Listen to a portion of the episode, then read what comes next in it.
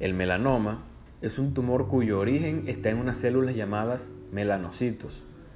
Estas células producen la melanina, que es el pigmento que da color a nuestra piel y que además permite protegerla de los rayos ultravioleta. La gran mayoría de melanomas suceden en la piel expuesta al sol, ya sea por una exposición continuada, como por ejemplo personas que trabajan al aire libre en zonas de exposición solar como el campo, o ya sea por exposiciones intermitentes, quemaduras solares en la playa, piscina o cualquier lugar cuando se toma el sol. Hay también un mayor riesgo de melanoma en las personas que usan cabinas de rayos UVA artificiales.